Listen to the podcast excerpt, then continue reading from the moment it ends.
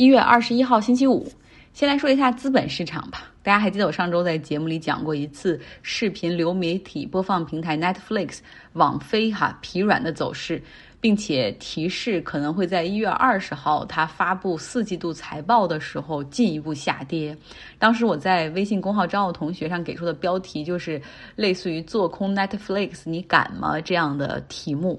哎，结果今天它在盘后公布了。第四季度的财报以及一季度的预告，哈，结果都是严重不达预期，跌幅百分之二十。那一刻，我忽然觉得自己对于美股事件性的投机找到了点感觉，哈。网飞的股价跌百分之二十，那将近就是一百美元呢。假如说之前买入了一个看跌期权的话，那就会翻倍。但是因为我当时看了一下，期权太贵了哈，因为一手对应的是一百份的权重，大概一手就要两千美元左右。啊，当时觉得无法承受这个风险，哈，当然你无法承受风险，现在也就没有办法享受收益。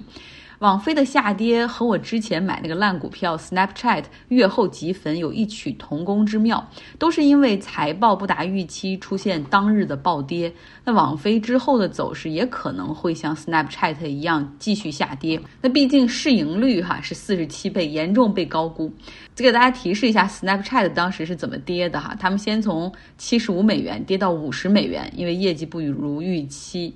然后呢，现在又陆续跌到三十五美元，就这样的下跌哈，也许是这一轮美国互联网泡沫挤掉的一个过程啊。我今天终于受不了 Snapchat，然后彻底清仓，每股赔了二十美元，差吗？这就是你以为是抄底，结果抄到了半山腰上，呃，那算是给科技股交了学费。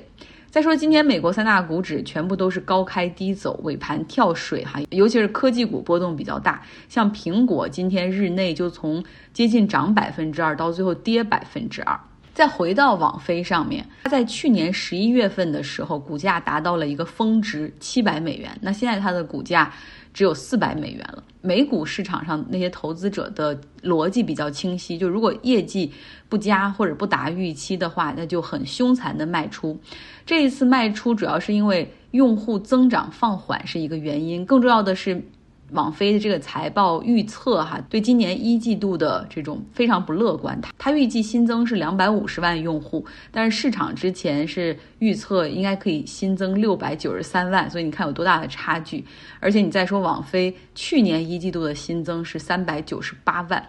呃，所以就是严重哈达不到市场的一个期待。网飞表示说，主要是因为现在流媒体竞争平台太激烈了，导致用户增长放缓。可是过去的时候，他的那个口径是，虽然苹果和迪士尼都有他们的这种流媒体播放平台，但是不会影响网飞的增速。他认为自己处于一个大的头部哈。但一年之后，他已经修正了自己的看法，所以让很多人觉得对他的前景表示担忧。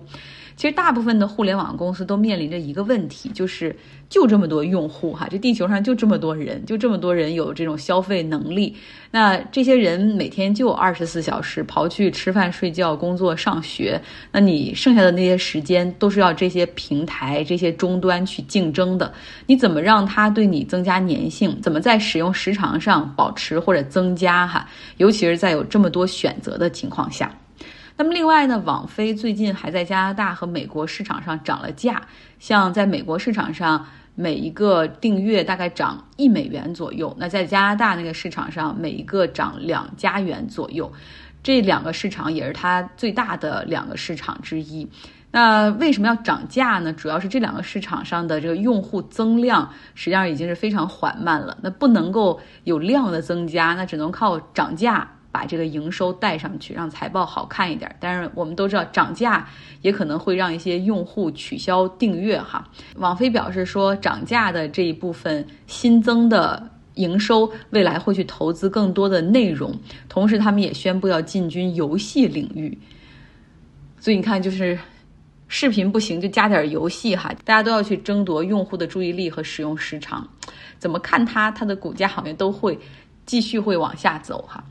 那今天还有一家公司的下跌很凶残，它就是健身器材公司，得加上互联网加健身器材公司，叫 Politan。他卖跑步机、动感单车那种健身设备的，但是强调一个网络互动性，每一个设备上都有一个二十四寸的屏幕与网络连接。然后他这个平台还会有一些健身教练的课程。那这个公司成立于二零一二年，一直融资什么的也不错，也不缺钱。不过他在二零二零年三月份的时候决定上市 IPO，那个时候刚好是 COVID-19 疫情刚开始的时候，所有线下的门店。店的健身房都关闭，所以他一时间哈，在这种家里云健身的概念火爆，销售量走高，股价涨了百分之四百四十。但是随着二零二一年疫情得到缓解，健身房恢复营业，它的股价也就下跌了百分之七十六。那我们看二零二零年那个时候提到它，更多的就是啊订单很多，供货跟不上啊等等。但是到了去年就开始说库存很多，需求在降低。呃，尤其是在今年的时候，它有一次事件性的大跌，是个美剧《欲望都市》的续集上线，女主人公 Carrie Bradshaw，她的老公 Mr. Big 在动感单车上锻炼，然后结果忽然倒地死亡，啊，当时对这个 Polyton 的动感单车进行了品牌的特写，所以导致有不少观众或者资本市场产生了不好的联想哈，因为这个品牌之前确实有出现质量问题召回的背景，所以 Polyton。当时在那一集播出之后，股价就跌了百分之十。然后这股价一跌，媒体一报道，严重的对《欲望都市》进行了剧透。有一个大的 spoiler，大家都知道哦，Carrie Bradshaw 又变成又变成了单身。之后呢，这个 Peloton 赶快哈又进行危机公关，就是火速聘请了 Mr. Big 这个演员，然后在四十八小时之内做出了一个广告，大意就是让他演我没死，这个健身器材很好用啊，对身体有好处。但是挺傻的，后来又被大家取笑，他又把这个广告给撤销了。今天它的股价下跌了百分之二十四，为什么跌这么多？主要是市场有传言说它会暂停一款产品的生产，因为库存量实在太大了。你想现在在整个供应链都不太景气的情况下，它还库存量太大了，那说明真的是严重供给过剩哈。我们在看周期这本书的同学，大家都。很熟悉这个画面。那为了拯救股价，盘后这家公司的 CEO 发表声明说，即将开始裁员、重整架构来削减成本。那具体呢，会在二月八号这一天的财报公布，所以这个日期我们可以在日历上 mark 一下哈，因为在那个左右，这个公司还会出现更大幅度的下跌。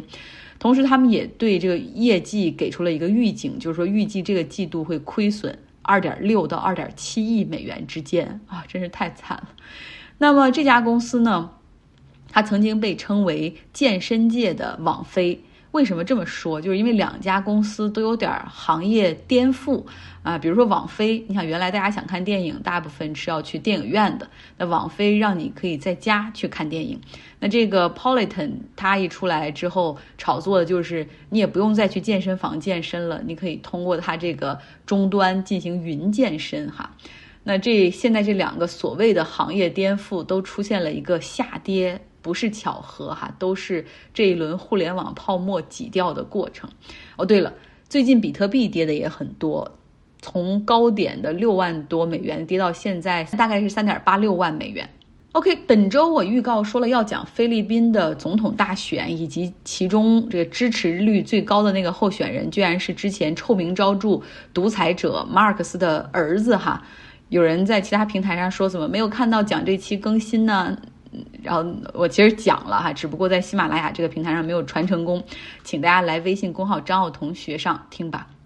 说说汤加的情况，随着澳大利亚、新西兰的第一批救援物资送到，我们也看到了就是他们拍回的汤加当地的一些情况。其实这个岛上，汤加的很多岛上都有高地哈，所以。就是当海啸预警响了之后，很多人都是往山上跑，所以并没有什么伤亡的情况。但是海啸还是冲垮了一些人家的房屋，而且让原本就比较脆弱的基础设施更加雪上加霜。那联合国和一些救援机构他们表示说，汤加现在当务之急就是缺饮用水，因为海水就是涌上岸，然后破坏了当地的一些水处理厂。像现在呢，新西兰的海军会派出一个军舰，上面载着二十五万升的淡水，同时他们还有一个大的海水淡化处理器，每天能够处理七万升水的一个能力哈。那也会一起，就是也在这艘船上会到康加。那预计这艘船会在周五的时候抵达。那澳大利亚那边也是在准备一些救援物资哈，还会继续通过海运的形式运往汤加。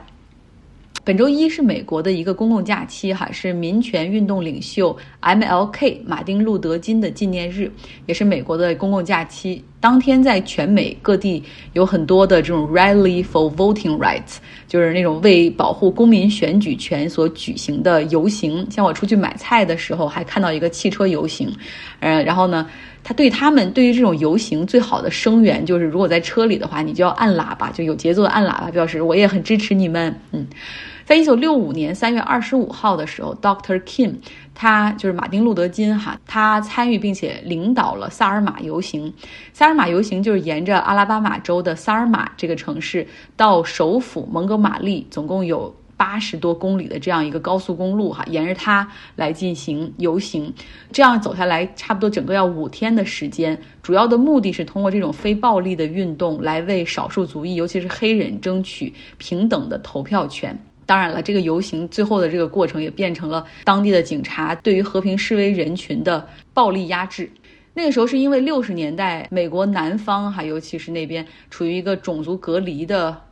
状态。黑人的投票权被否定，像这个萨尔马这个城市，大概有一点五万名的黑人成年人，他们应该有投票权，但是真正有获得投票权的人只有一百五十个。所以，Dr. King 他在演讲中就说到：“我们永远都要朝着投票箱的方向前进，直到种族歧视从政治舞台上消失。”而且他还强调说。种族隔离不只是白人至上对黑人的政治压制，其实也是南方希望继续保持种族对立，从而让这个市场上永远有这种便宜的劳动力的一种策略性的压制，让种族矛盾去掩盖贫富差距这样的矛盾，伤害的最终不只是黑人，也有白人的劳动者。这样的理念在六七十年代其实深入人心的，可是到现在。却有被丢失的可能性。美国最近有八个州通过各种立法，希望能够达成在中小学教育中的他们叫做中立教育，就是限制教材和老师去讲一些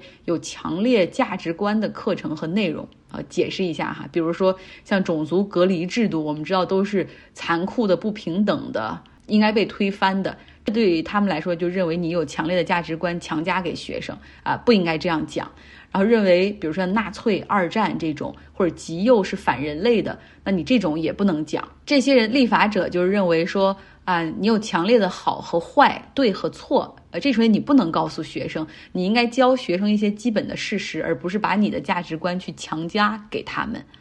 是不是很很诡异的、很反社会传统的一个趋势，对吧？他们这样做主要是担心，就是让大家去知道过去发生了什么，然后再看看现在正在发生的事情，会让共和党失去年轻人这个群体。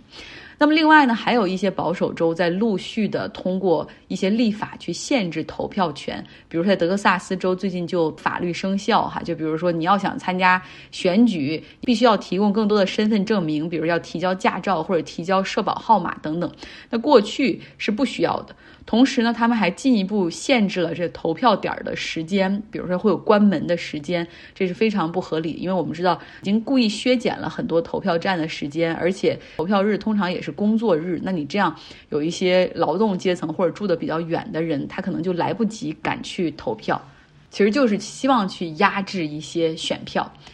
民主党则希望通过一项联邦立法去全面保护哈这种投票权。但是共和党在议会中，你想参议院里面，他们也是五十票对五十票，共和党也不同意。然后呢，希望通过民主党内如果能团结一致的话，也有希望。但是还是有那两个人哈，一个是西弗吉尼亚州的参议员 Joe Manchin，另外一个是亚利桑那州的那个叫 Sydney 的一个女参议员，他们俩是坚决不愿意和民主党站在一块儿啊，因为你现在。在这个程序上要废掉一个 filibuster，只有废掉 filibuster 之后，才能够进入投票的过程哈。要是现在这个立法，你甚至在讨论的过程之中，就会被共和党的 filibuster，就是那种冗长的一个议员可以带着尿不湿在台上讲二十四个小时，就这样轮流讲，就把这个所有的时间都占满，没有办法让他去进行投票哈。其实最近已经很少在讲光讲美国的事情了，但是还是希望大家有一个基本的概念哈。现在到底是在往一个什么样的方向去发展？OK，这就是本周的最后一期节目，希望你有一个愉快的周末。